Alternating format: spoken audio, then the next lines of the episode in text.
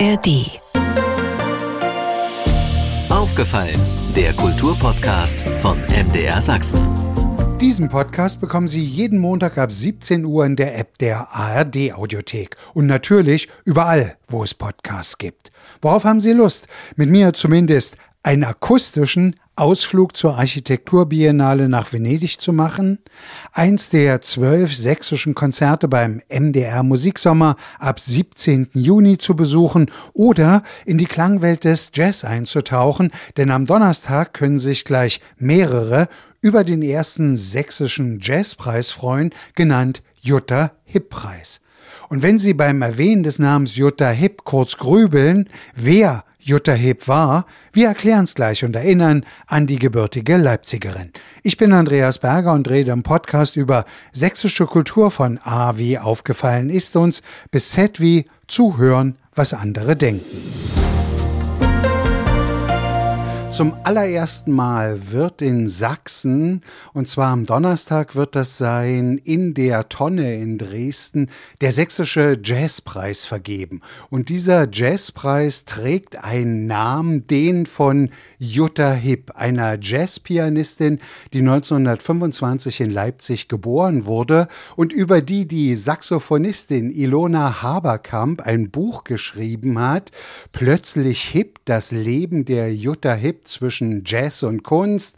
Und da es wahrscheinlich vielen so geht, wie mir ehrlich gesagt auch, bis ich von dieser Preisverleihung las und das erste Mal auf den Namen von Jutta Hipp stieß, wird es den meistens so gehen, dass sie mit dem Namen nicht ganz so viel anfangen können.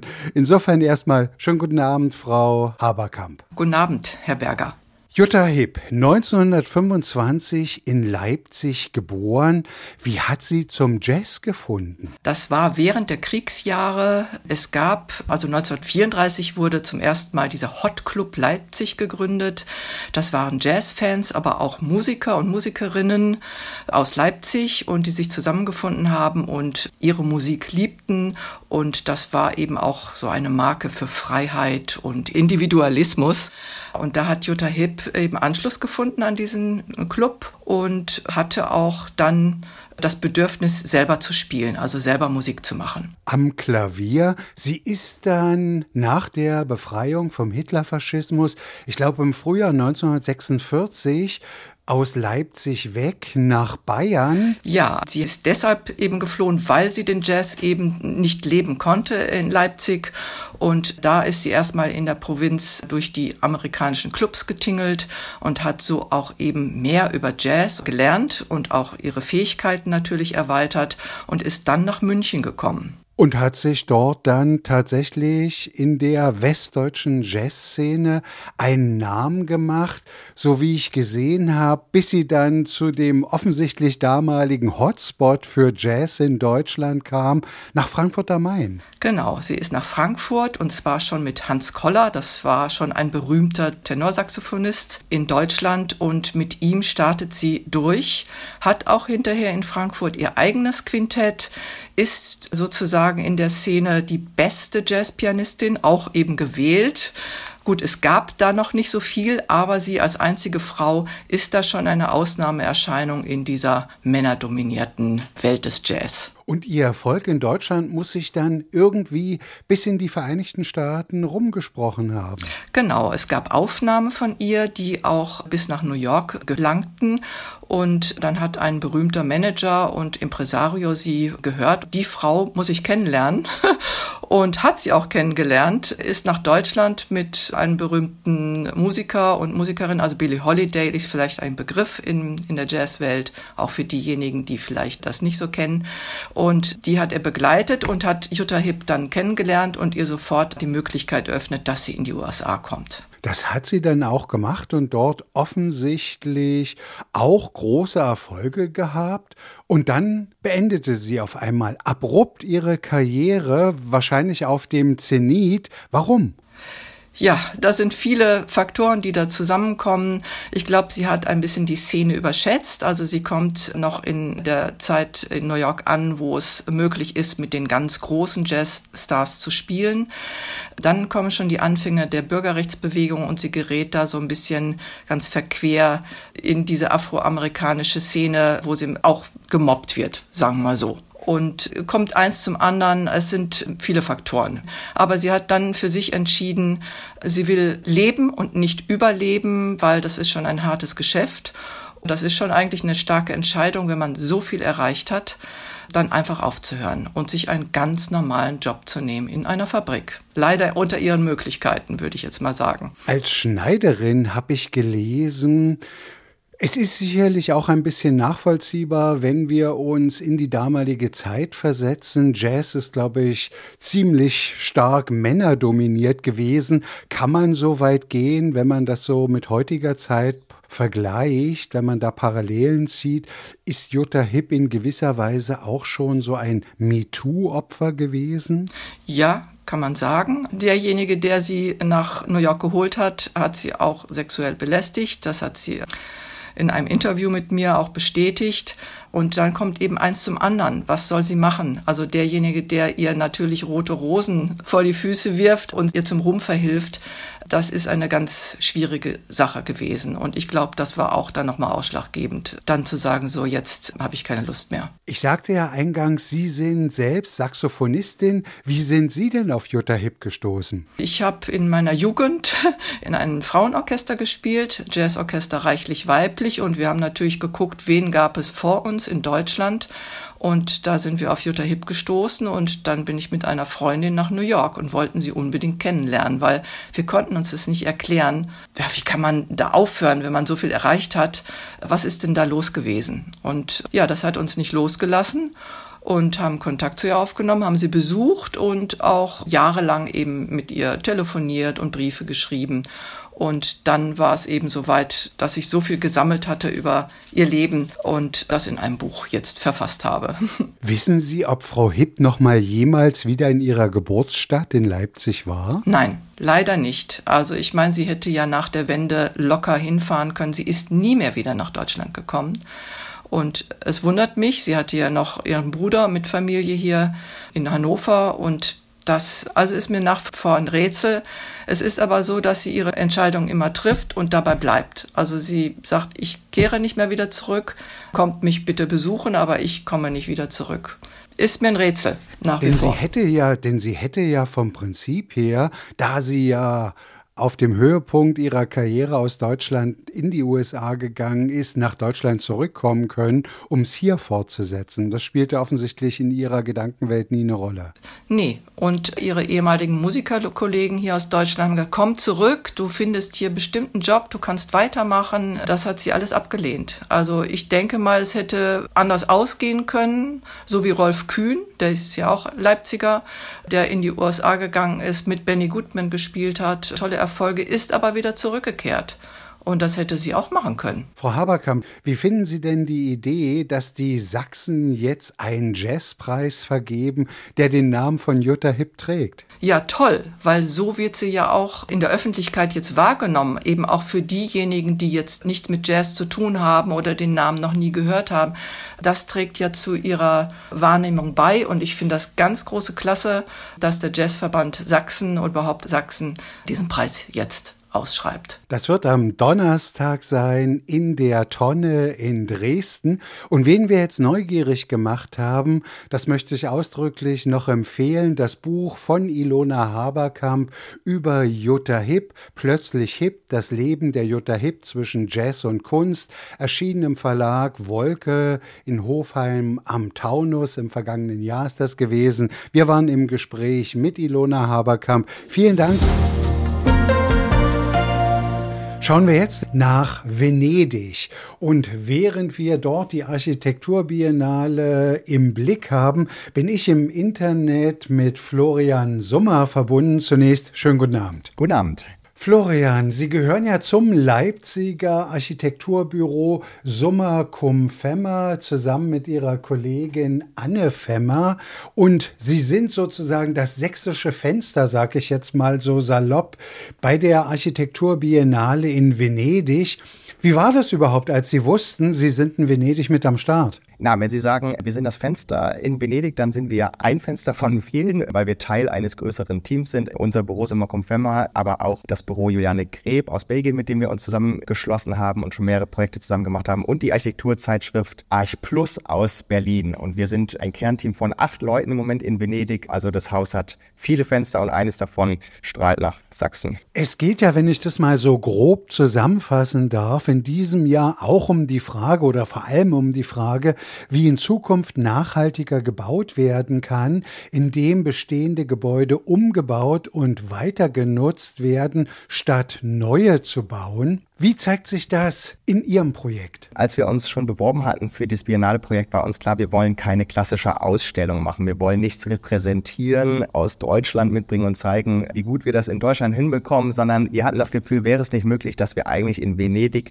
direkt vor Ort in dem Pavillon arbeiten mit dem, was da ist, weil darum geht's ja, wenn wir mit dem Bestand arbeiten. Wir nehmen das, was da ist und akzeptieren es und versuchen es umzubauen, anzupassen, zu transformieren. Und das haben wir jetzt im letzten halben Jahr während dem Aufbau gemacht und machen es aber auch noch während der gesamten Laufzeit weiter. Und im Kern steht eigentlich, dass wir ganz viel Material von der vergangenen Kunstbiennale gesammelt haben. Es wechselt sich ja immer ab, die Architekturbiennale mit der Kunstbiennale. Und wir haben das gebrauchte Material, was sonst weggeworfen wäre, haben wir ganz viel von über 40 anderen Pavillons gesammelt, ein halbes Jahr lang. Und das steht jetzt bereit in dem Pavillon als Material, was wir zum Umbau in Venedig für kleine Projekte nutzen können. Wie muss ich mir das vorstellen? Das sehen Sie erstmal, wenn Sie als Besucherin oder als Besucher in den Pavillon kommen, dass im Hauptraum ganz viel Material aufgeschichtet ist. Einige sagen, das ist ja ein riesiger Müllhaufen, andere sagen, tolles Baumaterial. Und Sie finden in dem Pavillon auch eine Werkstatt, die wir dort eingerichtet haben. Eine voll funktionsfähige, benutzbare Werkstatt.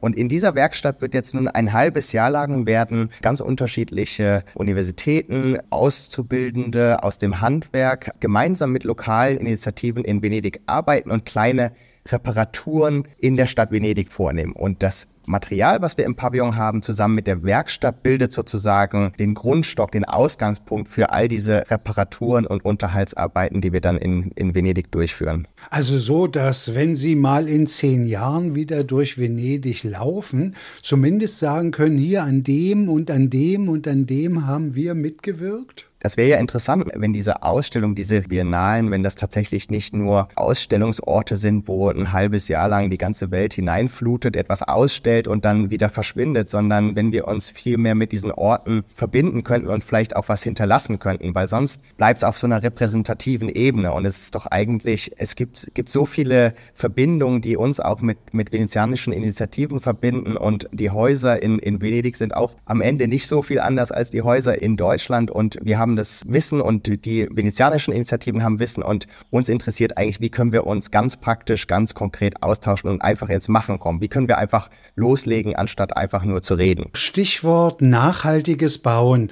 Eigentlich, wenn man so ein bisschen verfolgt, wo da der Trend hingeht, wird immer überlegt, gibt es neue Materialien, neue Baustoffe, die klimafreundlicher, umweltfreundlicher und all diese Kriterien erfüllt. Hat man vielleicht bisher in der Nachnutzung des Bestehenden zu wenig eine Zukunftschance gesehen? Ja, ich glaube, man darf die oder sollte die Sachen nicht gegeneinander ausspielen. Es ist total wichtig, dass man weiter an neuen Materialien und Baustoffen forscht. Und genauso ist aber, wie Sie sagen, es ist, dieser Bestand ist ja vorhanden. Und vielleicht müssen wir einfach unsere Ansprüche oder die Art und Weise ein bisschen ändern, wie wir mit diesem Bestand umgehen, weil da ist total viel vorhanden. Und wenn wir uns darauf einlassen, dass wir neue Arten von Bewohnbarkeiten eigentlich dieses, dieses Bestandes akzeptieren, dann ist ganz viel vorhanden. Und ich möchte Ihnen ein kleines Beispiel geben. Wir arbeiten in Venedig mit der lokalen Initiative Assemblea Sociale per la Casa zusammen, die schon seit den 80er Jahren leerstehende Häuser in Venedig besetzt und dann repariert und mit sehr wenig Aufwand eigentlich bewohnbar macht und in günstigen Wohnraum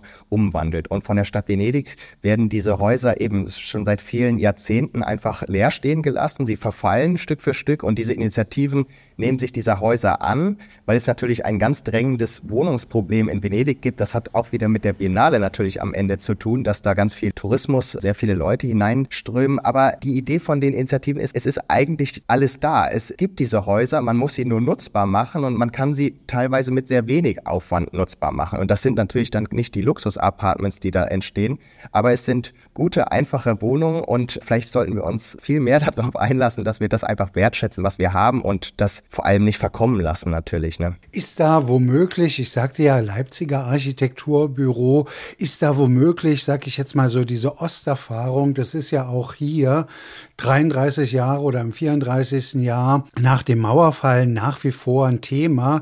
Wenn wir durch die Städte und Dörfer fahren, sehen wir ja immer noch Häuser, die dringend sanierungsbedürftig sind.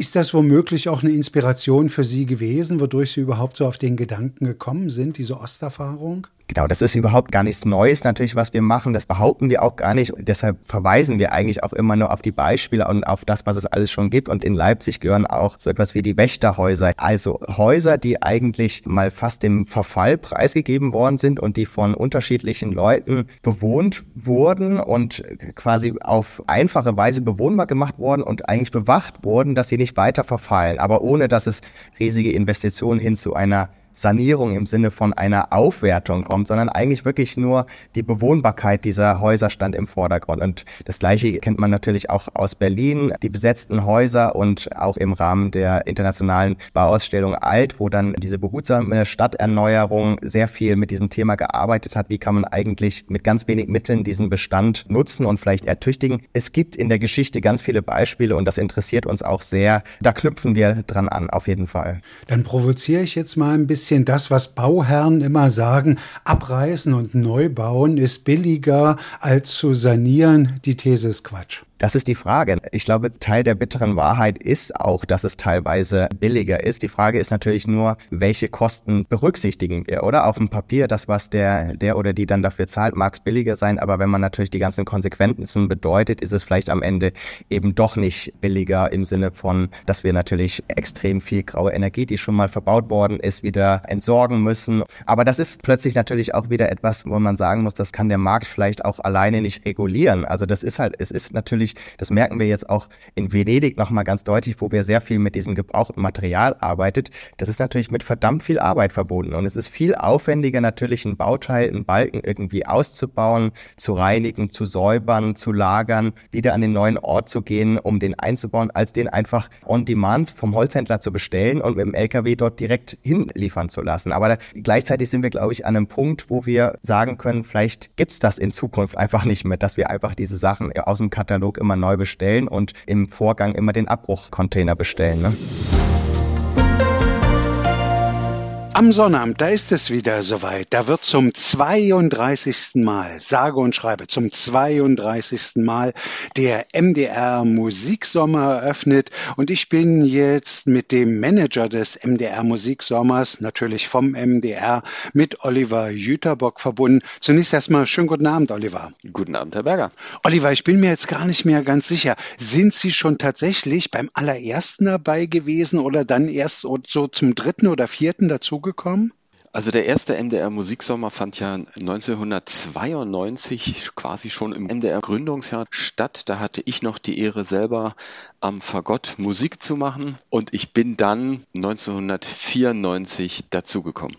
Wenn man so zurückschaut, hat sich der MDR Musiksommer grundsätzlich verändert? Na klar, wir haben immer wieder was Neues erfunden. Die Kernidee ist geblieben. Wir machen im Sommer Musik dort, wo möglicherweise nicht so viel stattfindet, in vielen kleineren ländlichen Regionen, natürlich auch in den größeren Orten. Wir entdecken Neues aber wir haben natürlich auch immer wieder neue Konzertreihen ins Leben gerufen, neue Konzeptionen. Der Musiksommer ist etwas unterhaltsamer geworden, würde ich sagen. Ein bisschen die Genregrenzen gesprengt, aber der Sommer voller Musik ist geblieben. Jetzt geht's also am Sonnabend in Thüringen zum 32. Mal los. Am Sonntag dann schon am 18. Juni ist das erste Konzert in Sachsen und das spricht, glaube ich, dafür, was Sie vorhin gerade sagten. Man geht geht eben auch an Orte, das so große Festivals vielleicht nicht ganz so kennt, nach Schneeberg und da begegnen sich zwei ganz besondere Chöre. Ja, in Schneeberg sind wir auch schon lange und die haben ja auch ihre Fest Erzgebirge. Das ist eine Kirche, die fasziniert, wenn man reinkommt, weil sie einfach so eine tolle Ausstrahlung hat mit dem Kranachaltar und wir haben dort zwei Chöre, nämlich den eigenen MDR Kinderchor unter Leitung von Alexander Schmidt. Und die kooperieren erstmals mit dem Rundfunkchor Werningerode. Hieß ja Rundfunkchor, weil er damals diesen Titel verliehen bekommen hat. Also es ist nicht ein Teil des Rundfunks jetzt. Und dieser Chor wird geleitet von Robert Göstl. Und ja, da werden über 100 Kinder und Jugendliche auf der Bühne stehen und ihr Programm singen. Oliver, wenn man so viele Jahre für den MDR Musiksommer zuständig ist und irgendwie auch immer wieder versucht, etwas Neues zu finden, natürlich neue Künstler zu finden, auch neue Musik zu finden, aber was ist eigentlich an der Organisation das Schwierigste? Was ist am schwierigsten? Mache ich es nun schon so lange und habe immer noch so viel Freude daran, dass ich die Schwierigkeiten dann jedes Mal vergesse. Also ähm, ich glaube, die Organisation, die Planung, die Hinführung auf ein fertiges Programm, das ist doch immer die Engführung, wenn man dann die Programme, die Künstler, die Orte final hat. Aber sobald das erledigt ist, äh, ist die Vorbereitung natürlich immer eine Freude und die Durchführung sowieso, weil wir den Kontakt mit dem Publikum haben, mit den Spielorten, mit den Künstlern und das ist, ähm, ja, ist nach wie vor eine große Freude. Mehr Freude als Schwierigkeit jedenfalls. Oliver, eine ganz, äh, also wirklich ein Merkmal des MDR Musiksommers ist ja auch, dass man immer wieder versucht, neue Konzertpodien zu finden. Welche Entdeckungen haben Sie für 2023 gemacht? Ja, wenn wir bei Sachsen bleiben, sind wir das erste Mal mit einem, ich sag mal, verkauften Konzert, wo wir Tickets verkaufen, im Schauplatz Eisenbahn in Chemnitz zu Gast. Wir hatten dort schon zu Pandemiezeiten ein verlostes Konzert, weil wir ja nicht echt Karten verkaufen konnten, weil wir ja von Woche zu Woche geplant hatten damals. Aber dieses Eisenbahnmuseum, Schauplatz Eisenbahn, ist in seinem Stellwerk hinten mit den alten historischen Eisenbahnen ganz tolle Spielstätte. Und die haben wir jetzt für uns noch einmal neu entdeckt. Äh, dort wird ein Schlagzeuger auftreten und ein ganz buntes Programm machen. Also das ist echt Erlebnis. Kann man denn sagen, dass Johannes Fischer so ein bisschen ein Nachfolger von Grubinger ist als Schlagwerker? Würde mir nicht anmaßen, äh, verschiedene Schlagwerker zu vergleichen. Also ich glaube, da ist wirklich jeder so individuell. Wir hatten schon viele Leute, die äh, Percussion-Schlagzeug gespielt haben. Wir haben ja auch eine eigene Gruppe im MDR Symphonieorchester. Die sind alle sehr individuell und haben ihre eigene Ausstrahlung. Johannes Fischer habe ich selbst noch nicht live erlebt, deshalb freue ich mich besonders. Und er hat ja auch zwei Konzerte, eins in Quedlinburg und eins in Chemnitz. Natürlich sind die Thomaner in diesem Jahr auch wieder mit dabei, ja gerade geehrt mit der Bach-Medaille. Sie werden im Zwickauer Dom zu Gast sein. Auch die Kruzianer sind mit dabei. Aber es gibt beispielsweise auch ein Programm im Festspielhaus Hellerau in Dresden mit Corinna Harfuch. Was wird uns da erwarten? Ja, Corinna Harfuch war auch schon mal beim Musiksommer, aber nicht mit diesem Programm.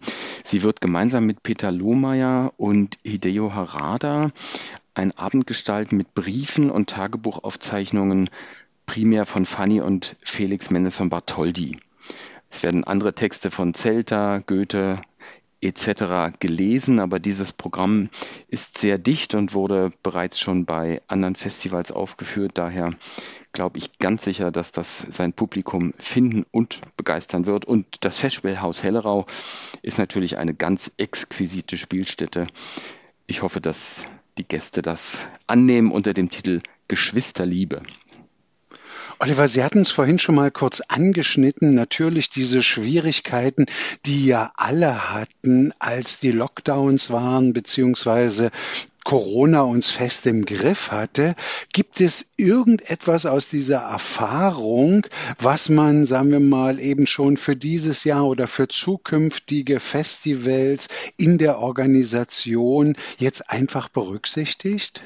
Ich glaube, dass auf beiden Seiten Änderungen und Entwicklungen stattgefunden haben, nämlich auf der einen Seite der Veranstalter muss spontaner sein, sich auf Absagen oder kurzfristige Ortsänderungen und ähnliches schneller einstellen. Und auf der anderen Seite ist das Publikum auch kurzfristiger bereit, Karten zu kaufen. Oder sagen wir nur noch kurzfristiger oder tendenziell kurzfristiger bereit, die Karten zu kaufen. Das liegt natürlich einmal an der häufigen Open-Air-Situation im Musiksommer. Aber auf der anderen Seite sind auch die Leute eher kurzfristiger in ihren Planungen geworden. Das macht uns das Leben natürlich schwerer, aber gestattet möglicherweise dann doch noch einen kurzfristigen hohen Verkauf der Konzerte. Wir sind nicht schlecht ausgelastet, aber Luft nach oben ist immer noch. Das wollte ich gerade fragen. Also in Dresden sind ja gerade die Dresdner Musikfestspiele, in Leipzig beispielsweise das Bachfest. Und wenn man da mit den Veranstaltern fragt, sieht man eigentlich relativ zufriedene Minen, weil uns immer gesagt wird, ja, so Festivals und so etwas, das sind im Augenblick Ereignisse, die das Publikum vielleicht mehr interessieren als der sonstige künstlerische Alltag. Wie zeigt sich das im Augenblick für den MDR Musiksommer, der ja nun auch in der Tat ein herausgehobenes Ereignis ist? Also wenn ich das vergleiche mit unserer Konzertsaison, die wir in Leipzig und ausgewählten Orten im Sendegebiet haben, würde ich sagen, da ist der Vergleich ziemlich gleichmäßig. Also ähm, da haben wir ähnliche Kartenverkäufe wie im Musiksommer.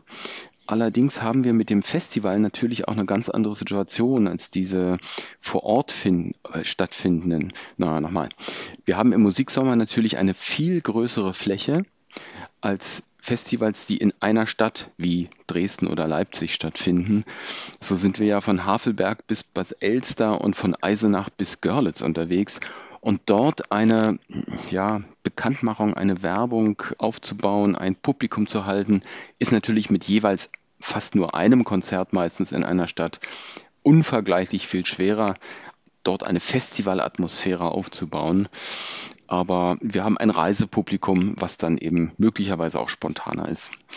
Also die Einladung ist ausgesprochen von Oliver Jüterbock, dem Manager des MDR Musiksommers. Am Sonnabend wird die 32. Saison eröffnet. Viel Glück, viel Publikum und viele tolle Erlebnisse. Vielen Dank und guten Abend, Oliver Jüterbock. Herzlichen Dank, alles Gute. Soweit der aufgefallene Podcast von MDR Sachsen mit Ilona Haberkamp, Florian Summer und Oliver Jüterbock. Vielleicht haben auch Sie eine Anregung, wem Sie im Podcast gern einmal zuhören würden. Schreiben Sie an aufgefallen.mdr.de. Diesen Podcast bekommen Sie jeden Montag ab 17 Uhr in der App der ARD Audiothek und natürlich überall, wo es Podcasts gibt. Und nicht vergessen, hören Sie doch mal rein in den Krümelgeschichten Podcast von MDR Sachsen. Den finden Sie ebenfalls in der App der ARD Audiothek. Aufgefallen, ein Podcast von MDR Sachsen.